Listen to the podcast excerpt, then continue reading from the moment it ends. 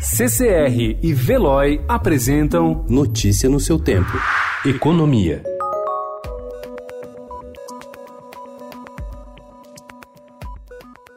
Juízes de 24 estados recebem por mês mais de mil reais de vale-refeição. Em Pernambuco, o valor chega a R$ 4.787, o equivalente a 4,8 vezes o salário mínimo em vigor e mais que o dobro da renda média mensal dos trabalhadores brasileiros, que é de R$ 2.317. Reais. Os juízes estaduais podem gastar em restaurantes, à custa dos cofres públicos, um valor que muitas famílias precisam esticar e muito para cobrir as despesas do mês. Só entre os beneficiários do INSS, 23,7 milhões recebem até um salário mínimo por mês.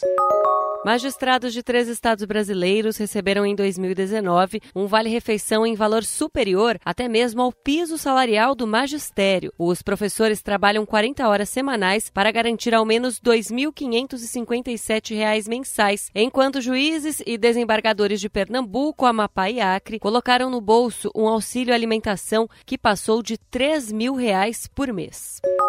Mesmo com a expectativa de aceleração da atividade econômica no país, a inflação deve permanecer abaixo do centro da meta pelo quarto ano consecutivo em 2020. Economistas consultados pelo Estadão avaliam que, apesar da força dos choques de preços observada em 2019, o nível de ociosidade da economia deve manter um cenário inflacionário comportado no ano que vem. A meta central para 2020 é de 4%, podendo oscilar entre o teto de 5,5% e o piso de 2,5%.